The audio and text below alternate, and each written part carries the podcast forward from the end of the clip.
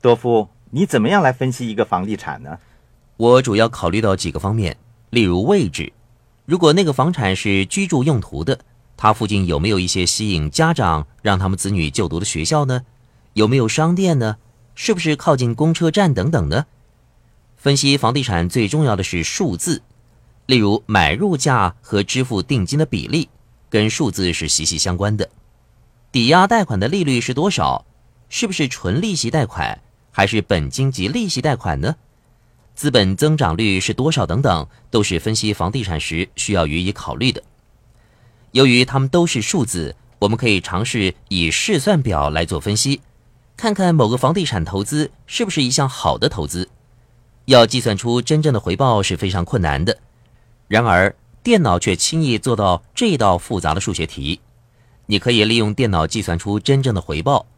对于一般认为房产的年收入率只有百分之五或百分之六的人来说，当他们听到在投资方面的真正回报高达百分之五十或百分之六十的时候，实在会吓了一跳。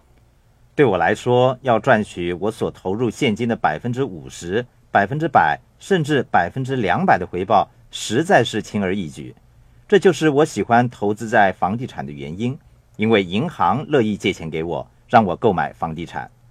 如果你善于处理一笔不需要支付任何定金的房地产生意，即使你每个月只赚到一百美元，你要知道你真正的回报却是无穷多的。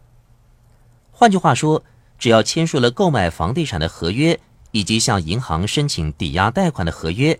你就会为自己带来了终生的现金流收入，不论你工作与否，这是你终身受用的东西。是的，放弃了这样的机会，一定会让你终身后悔。